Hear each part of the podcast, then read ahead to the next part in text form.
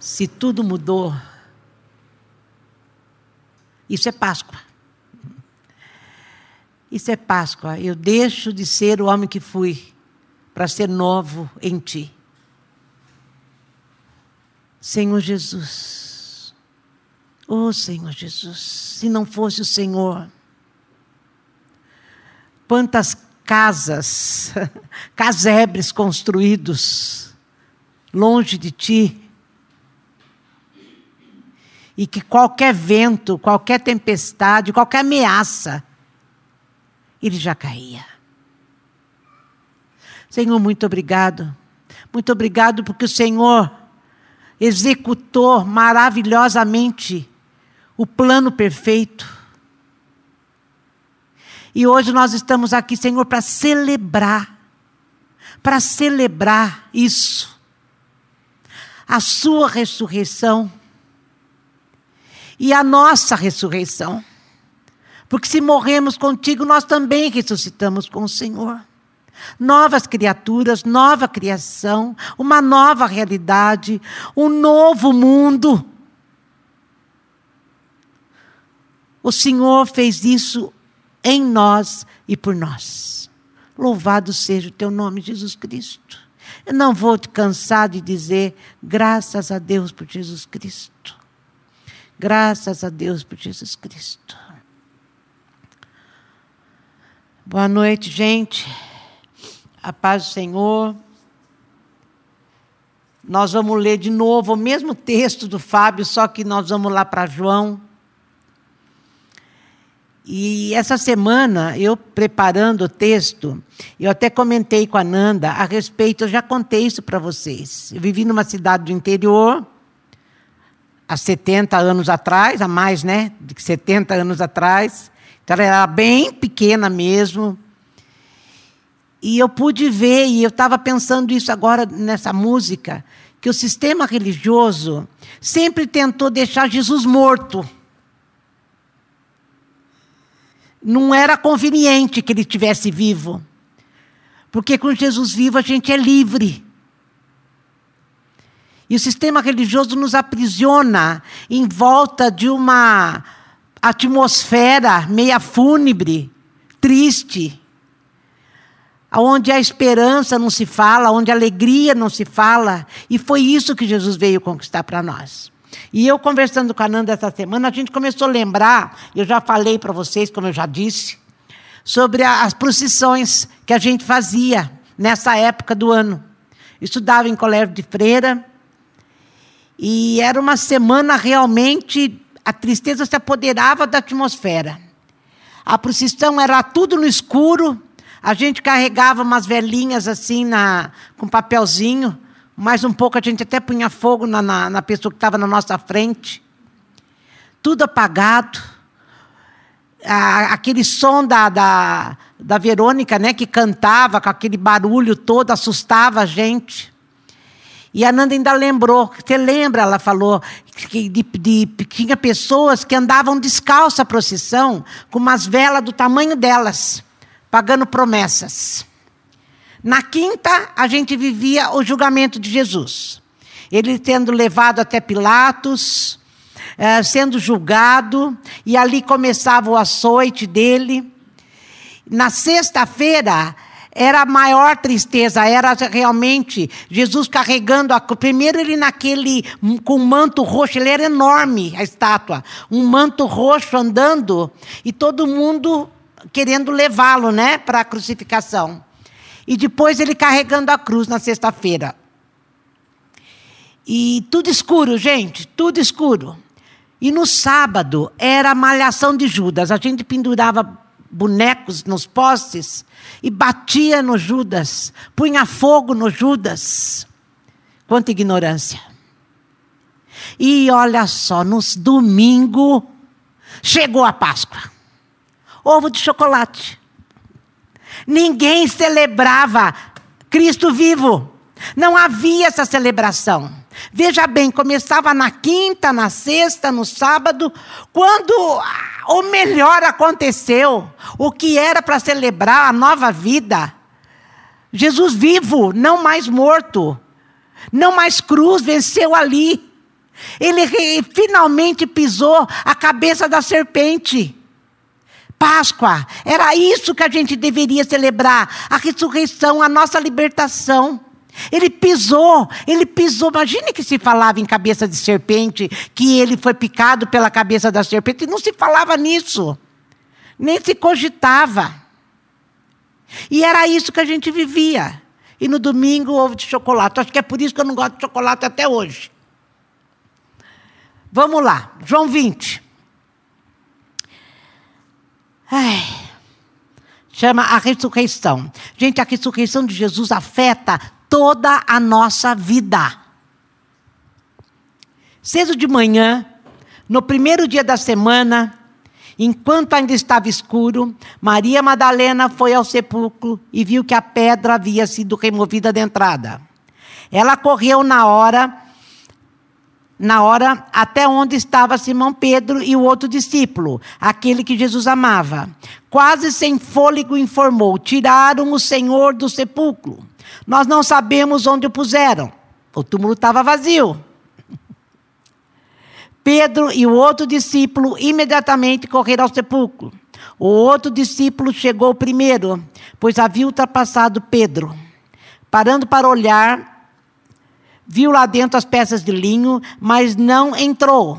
Simão Pedro chegou depois dele, entrou no sepulcro, observou as peças de linho deixadas ali, o lenço usado para cobrir a cabeça dele, não junto com as peças de linho, mas separado delas, cuidadosamente dobrado. Então, o outro discípulo, que tinha chegado primeiro, entrou no sepulcro, viu tudo e creu. Ninguém sabia ainda, com base nas Escrituras, que ele haveria de ressuscitar dos mortos. Os discípulos então voltaram para casa. Maria não voltou, ficou do lado de fora chorando. Enquanto chorava, abaixou para olhar dentro do sepulcro e viu dois anjos sentados ali, vestidos de branco. Um do lado da cabeça, o outro do lado dos pés, onde o corpo de Jesus havia sido deixado. E eles disseram: Mulher, por que você está chorando? Eles levaram meu senhor, ela disse, e eu não sei onde puseram. Depois de dizer tudo isso, virou-se e viu Jesus parado ali, mas não o reconheceu. Jesus disse então: Mulher, por que você está chorando? A quem procura? Pensando que ele fosse o jardineiro, ela pediu: Moço, se você o levou, diga-me onde pôs para que eu possa cuidar dele. Jesus disse: Maria. Virando-se para olhar para ele, ela exclamou em aramaico, Rabone, que quer dizer mestre. Jesus disse: Não me abrace, pois ainda não subi para o Pai. Vá aos meus irmãos e dê esse recado. Eu subo para o meu Pai, Pai de vocês, meu Deus e Deus de vocês. Maria Madalena foi dar a notícia aos discípulos. Eu vi o Senhor e relatou, relatou tudo o que ele tinha dito. Eu não li o 19, eu quero ler agora um pedacinho do 19, acho que é 42, eu não estou enxergando direito, está muito pequenininha essa versão aqui. Eles pegaram, antes de, de, de acontecer isso tudo, está falando assim: olha, eles pegaram o corpo de Jesus e, de acordo com a tradição judaica de sepultamento, envolveram-no em linho com as especiarias. Havia um jardim perto do lugar onde ele havia sido crucificado. E no jardim um sepulcro novo, no qual ninguém havia sido sepultado. Então, por ser a preparação para o sábado, por estar o sepulcro pronto, deixaram o corpo de Jesus ali. E daí começa essa história que eu li a respeito do encontro dele com Maria Madalena. Gente, quando o túmulo vazio é um lugar onde Jesus se encontra conosco. Todos nós temos que encontrar Jesus vivo, dessa forma, na ressurreição. E vocês perceberam que eu li esse texto aqui? Que fala que tudo aconteceu no jardim. Vocês lembram lá do Éden? Também foi no jardim aonde Deus criou todas as coisas, criou o homem, criou a mulher, colocou os dois para cuidarem do jardim, e foi ali que a serpente os tentou, foi ali que a serpente picou, falou que a serpente ia picar o pé de Jesus, né? Que ali não era Jesus, era um que ia nascer da mulher, mas ele pisaria a cabeça da serpente. Começou tudo no jardim. Naquele primeiro jardim, Adão fracassou pela desobediência. O homem se perdeu de Deus. Ali o homem tentou ser independente e acabou se afastando de Deus. Criou uma inimizade que só depois da ressurreição veio fazer de novo essa reconciliação. E foi tudo um jardim, onde o homem se perdeu de Deus. Agora, nesse segundo jardim aqui, o, o segundo Adão, que é Jesus Cristo, ele estabeleceu uma nova realidade para nós. Ele estabeleceu essa nova realidade, onde Jesus vem e disse: o plano perfeito foi cumprido com êxito. O Fábio falou isso e eu já falei. O plano perfeito que eu combinei com o Pai antes da fundação do mundo se completou agora. Nesse jardim do túmulo vazio, aonde ele encontra com Maria Madalena. Lá, gente, na crucificação, Jesus foi picado. Foi ali que o homem foi picado uh, no calcanhar, lembra? Lá em, que nós estamos repetindo isso em todo culto. Mas aqui na ressurreição, ele pisou a cabeça da serpente. Então hoje, nós estamos celebrando isso. Jesus pisou a cabeça da serpente, acabou a maldição. Nós estamos livres em Jesus Cristo. E como eu falei, ele vem aqui e disse: Olha, é, o plano foi cumprido. Agora tem uma nova história para cada um de vocês. Eu cumpro, eu tenho uma nova história. O nosso deserto, a nossa vida, é o jardim onde Deus passeia agora. Porque com a morte e ressurreição de Cristo, houve, Jesus ressuscitado, houve de novo essa, essa reconciliação com Deus e com os homens. Então, reconciliados agora com Deus, no jardim, Deus vem passear no nosso meio, assim como ele fazia antes com Adão. Agora ele pode fazer conosco. Isso aqui, gente, ele simboliza para encontro, quando ele fala aqui, é, eu, eu, eu, chego diante da Madalena e falo: olha, eu não estou mais aqui. Está simbolizando o encontro de Deus conosco. Conosco. Mas olha aqui no versículo, eu acho que é o 20. Quando ele chegou e falou: Porque eu morri e ressuscitei. Olha aí, Madalena, olha aqui. Madalena foi a primeira que viu Jesus.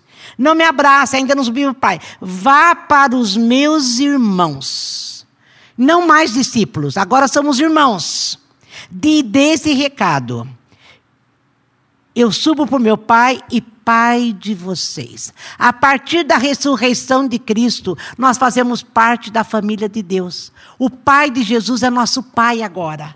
O meu Deus e o Deus de vocês. É o que eu falei, a inimizade foi quebrada.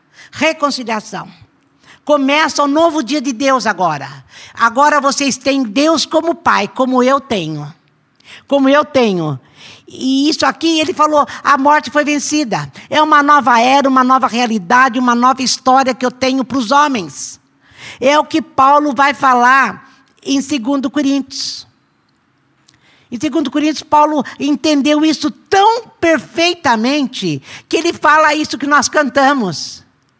Acabamos de cantar, há esperança para nós. Tem um outro jeito da gente viver. Eu era um homem miserável, mas agora eu sou um outro homem em Cristo Jesus. E isso tudo é a Páscoa para nós. É também Natal porque ele nasceu, mas é a Páscoa porque ele morreu e venceu a morte. Ele venceu a morte. Começa esse novo dia de Deus, nossa libertação. Vamos lá para 2 Coríntios. Segundo Coríntios, capítulo 5. Eu acho que é no 14 aqui. É no 14 aqui. Vamos ler. Nossa decisão firme é trabalhar com base nessa premissa. Um homem morreu por todos. Essa realidade põe todos no mesmo barco. Ele incluiu todos em sua morte, para que cada um fosse também incluído na sua vida. Uma vida ressurreta e incomparavelmente melhor que qualquer outra já vivida.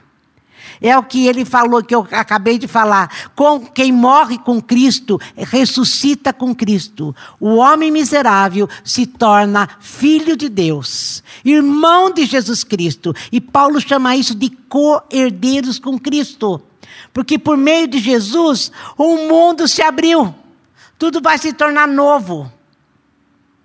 E se a gente viver essa realidade, gente, nós vamos levar Jesus ao mundo. E eu vou falar sobre isso. Por causa dessa decisão, não julgamos ninguém pelo, pelo que possui ou pela aparência. Houve um tempo em que julgamos o Messias dessa maneira. Estávamos errados, como sabem. Não vemos mais assim. Agora olhamos para dentro e o que vemos é que qualquer um unido ao Messias, grava isso, grava isso, eu vou repetir isso, acho que todo o culto o ano inteiro. Cada um unido ao Messias tem a chance de um novo começo e é criado de novo. A ressurreição, você e eu, em Cristo Jesus, temos a ressurreição do velho homem. A ressurreição da nossa própria história, da nossa própria vida. Porque em Jesus a gente vive a história de Deus. Deus recria o homem de novo para ele. Olha, a velha vida se foi. Uma nova vida floresce. Nós cantamos. É demais. Tudo vem de Deus que nos quer em relacionamento com Ele e nos chamou para viver relacionamento com nossos semelhantes. Deus se reconciliou com o mundo por meio do Messias, permitindo um novo começo pela oferta do perdão dos pecados. Deus nos deu a tarefa de contar a todos o que ele estava fazendo. Somos representantes, na outra tradução está falando que nós somos embaixadores de Deus que nos usa para persuadir homens e mulheres e deixar as diferenças de lado e ingressar na obra de Deus para reconciliar o ser humano com Ele. Estamos falando por Cristo, mesmo agora, tornem-se amigo de Deus, ele já é amigo de vocês. Paulo está falando: olha, embaixador é aquele gente que representa o seu Senhor. Está autorizado com a autoridade do Senhor. E ele está dizendo que nós temos a mesma autoridade de Cristo para viver nessa terra, representando a Cristo, que é o nosso irmão agora. E temos a Deus como Pai. E Jesus Cristo, nosso irmão, falou: vocês vão ter o mesmo direito que eu tenho. A mesma amizade com o Pai, a mesma comunhão com o Pai, a mesma alegria que eu tenho em, em estar diante do Pai, a mesma alegria que eu tenho na vida com vocês, vocês vão ter. Começa a pensar se você está vivendo isso, essa, essa Páscoa na tua vida. Porque tudo isso aqui é Páscoa, gente. Tudo isso que Paulo está falando é a mesma coisa que Jesus falou para Maria Madalena. Que ele ia dar uma nova história para os homens. E Paulo está falando: olha, em Cristo nós temos uma nova história porque a gente muda de vida. Agora nós vamos ter a vida de Deus em nós.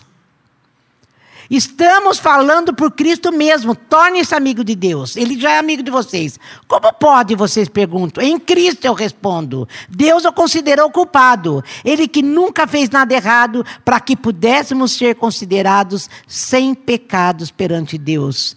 Ele está falando que por meio de Jesus nós temos nova vida, nova criação, nova realidade, nova história, onde Jesus vem restaurar o homem, vem restaurar a sociedade.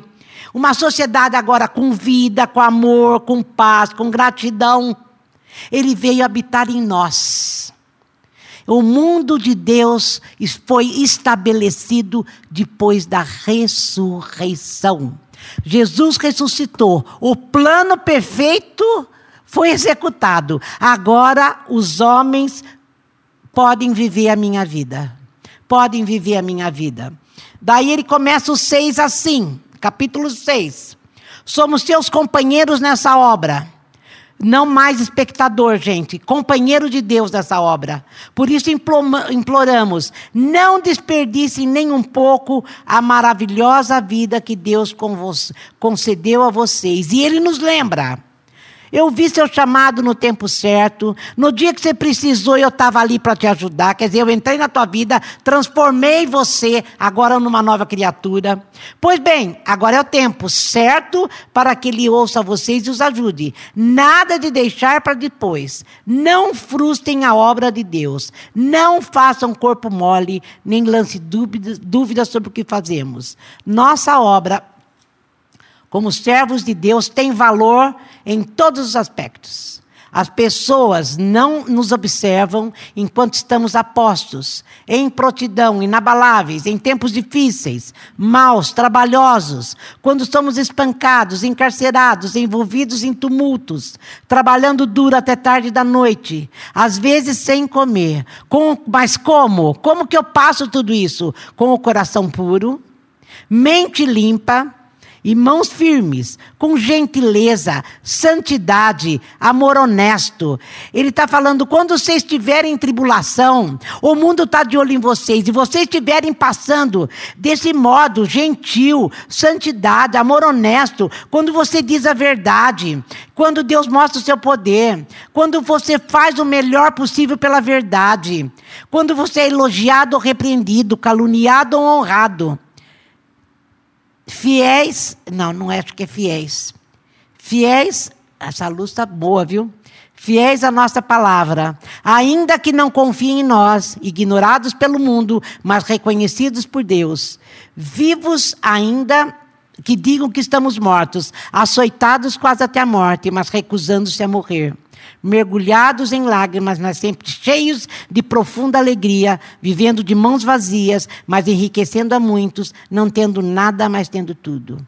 Prezado Coríntios, não consigo expressar em palavras quanto desejo que vocês entrem nessa vida plena e cheia de possibilidades.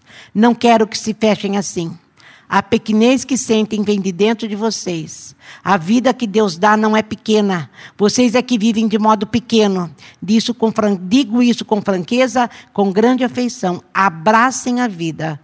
Abram a vida. Comecem a vivê-la plenamente. Por que, que a gente não está vivendo isso? Ele está falando que na maior pandemia porque você acha que Deus não sabia quando Paulo escreveu isso, e é que foi inspirado pelo Espírito Santo? Deus já não sabia que ia ter pandemia, como já teve outras. Deus não sabia que a gente podia estar atribulado, como foi Jesus, como foi Paulo. Afligidos, é, torturados, como foi Jesus, como foi Paulo. Ignorados pelo mundo, mas vivendo com gentileza lutando pela verdade, animado, alegre. É isso que ele está falando. Quando isso acontece, o mundo vai ver que Deus está em nós e que e nós estamos em Deus, que a história de Deus é real. Porque a história de Jesus não terminou com Jesus, ela vai continuar em nós. É nós que temos que levar para o mundo. Quando eu estava estudando isso, no sábado, comecei no sábado, eu comecei a ler isso eu comecei, eu caí num choro, porque eu comecei a ver, a olhar o mundo ao meu redor. O mundo está colocado na violência, na morte, não tem nada inteiro, as casas que se constroem estão todas desabando, a segurança do homem, eles não estão mais seguros, porque aquilo que dava segurança, eles não estão tendo mais segurança. O mundo está mal. E aí Paulo fala, e Jesus fala, é o Espírito Santo que fala, que se a gente vivesse a vida de Deus, a história de Deus, nós íamos poder ajudar o mundo. Nós íamos poder falar a verdade para o mundo. Tem um outro jeito de viver. Em Cristo é uma nova criação, não mais dominado pela maldade, que foi lá no Éden. Porque lá começou o domínio da nossa maldade. Mas quando Jesus morre e ressuscita, Jesus fala e Paulo está falando que a nossa liberdade chegou. Eu não sou mais escravo do pecado, eu não sou mais escravo da maldade. Eu posso ser gentil agora. Eu posso ter o amor honesto. E mesmo de, de todas as maneiras, ignorado até a morte, eu vou ter, como ele falou, abram a sua vida. Uma vida plena e cheia de alegria e de possibilidades. E há esperança para o homem. É o que Paulo está falando. Em Cristo há esperança para o homem. E daí eu comecei a chorar, eu tive que parar de estudar. Fui lá, subi lá no jardim da frente e chorei muito. Porque eu falei, Deus, a igreja não está cumprindo aquilo que o Senhor disse que deveríamos cumprir. Que se nós eh, entendêssemos e crêssemos no Senhor, na Sua morte, na Sua ressurreição, a meu favor, a favor de cada um de nós, nós íamos viver diferente e nós íamos ser sal no mundo, ser luz no mundo. Nós íamos dizer para a maldade: chega, você não domina mais. Nós vamos dizer para a violência: chega, você não domina mais. Nós vamos dizer para a morte: chega, chega, basta. Porque em Cristo nós somos mais do que vencedores. Não é que nós seremos, nós somos. Nós somos mais do que vencedores. É isso que a Páscoa vem falar para nós. É isso que a vida da ressurreição vem falar para nós. Depois da ressurreição, Deus passeia no nosso jardim. Eu falei isso no domingo retrasado. Quando eu falei sobre ah, Cristo, a nossa libertação. E aqui ele completou a libertação. A mesma comunhão que ele tinha com Deus, ele falou: vocês também vão ter. A mesma autoridade que eu tinha no reino espiritual, vocês também vão ter. O mesmo poder de Deus que me tirou de dentre os mortos, também habita em vocês, que é o Espírito Santo. O que, que nós, como igreja, estamos fazendo? Que nós não estamos mudando. Nós não estamos sendo cooperadores de Deus. Paulo está falando, não faz corpo mole. Nós somos cooperadores de Deus, eu não sei, acho que no começo dos seis. Somos seus companheiros nessa obra, não mais espectadores. Agora vamos ver a história de Deus. Aqui Paulo falou que, nós vimos, que Deus veio restaurar o homem, veio restaurar a sociedade. E agora ele está onde? Em nós, no nosso meio, igreja. E o que nós estamos fazendo? Vamos viver a Páscoa. Vamos declarar essa verdade com gentileza e com amor para o mundo. Não é falar, é viver. E o que, que nós estamos vendo? Um, a igreja, a, dentro da igreja, a igreja, e a, eu não sei, aí eu vou falar que a igreja não é essa a igreja de Jesus. Lutando para sobreviver com unhas e dentes. Se precisa, pisa na cabeça do outro. Se precisa, mata o outro para viver. Dentro da igreja. Que para mim não é a igreja de Deus. Porque a igreja de Deus, a igreja que Jesus Cristo comprou, tem que ser essa que Paulo está falando que é que vai espalhar amor para o mundo, que vai declarar a verdade com amor para o mundo, em vida. Não mais, como ele falou aqui, olha. Uh, encarcerado, em tumulto, em tempos difíceis, maus, trabalhosos, quando somos espancados. Ali é que nós temos que ser gentil, santos, quer dizer, mostrar que somos um povo separado de Deus, para Deus. Nós não vamos reagir como o mundo reage. Vamos ensinar o mundo a ser aquilo que Cristo fala que seremos nele. Por isso que eu falo todo dia, o Fábio agora fala que eu falo. E Paulo, né? Aprendi com Paulo. Graças a Deus por Jesus Cristo. Eu não sou mais escravo dos meus desejos. Eu sou uma nova criatura.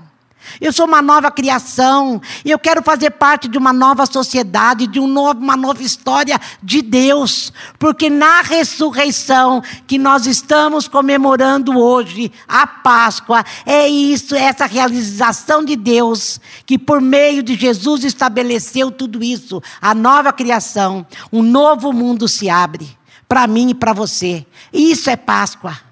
Não era ovo de chocolate. Que pena, que pena, que só ficou na minha mente e a, na minha infância toda aquela trajetória de tristeza que podia ter combinado na minha história de vida diferente da história que eu vivi. Eu podia ter vivido melhor. Melhor no sentido de ser humano.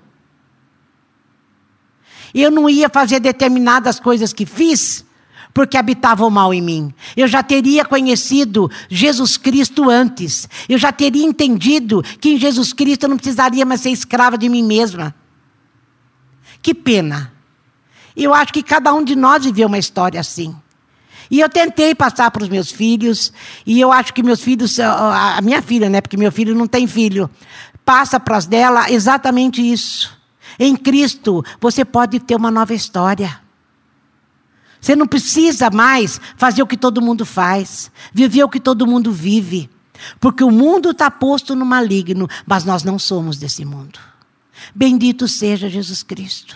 Bendito seja aquele domingo, o primeiro dia da semana, aonde eu volto a ter comunhão com Deus no meu jardim.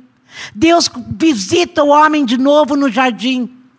E ele não faz mais como ele fez com Adão, porque quando Adão comeu da fruta junto com a Eva, Deus chegou lá e falou: Adão, onde você está? E o homem estava escondido. Eu não preciso mais me esconder. Quando ele chega, eu estou esperando por ele, como Adão ficava. Como Adão ficava antes da queda. Em nome de Jesus. Jesus já pisou a cabeça da serpente, a maldição foi embora, eu não preciso mais ser escravo. Nós vamos, por isso que nós cantamos hoje a liberdade. Seja livre, seja uma nova criatura, faça tudo isso pelo mundo. O mundo de Deus. Deus me ajuda a ser colaborador do Senhor. Eu quero, Senhor, nessa obra de Deus, estar tá colaborando com o Senhor para poder ganhar aqueles que o Senhor determinou. Senhor, em nome de Jesus, nos ajuda, Espírito Santo, ajuda a tua igreja a enxergar essa verdade, a ter a visão da ressurreição, que hoje a gente pode pregar e fala a verdade, e eu não aprendi isso. Mas que cada um que está me escutando, ensina teu filho, ensina tua filha, desde pequenininho, que a história de Deus foi estabelecida em Jesus Cristo. Não é isso que a gente vê aí fora. Quem sabe, se Jesus não voltar, a próxima geração da igreja. E eu não estou só falando da nossa igreja, estou falando da igreja de Jesus na terra. Pessoas que se dizem igreja, onde Deus habita, mas não é igreja, porque onde Deus habita, há paz, há alegria, há amor, há gratidão, há gratidão. Em nome de Jesus. Que o Senhor nos ajude. Que o Senhor nos ajude. Nós vamos celebrar a ceia.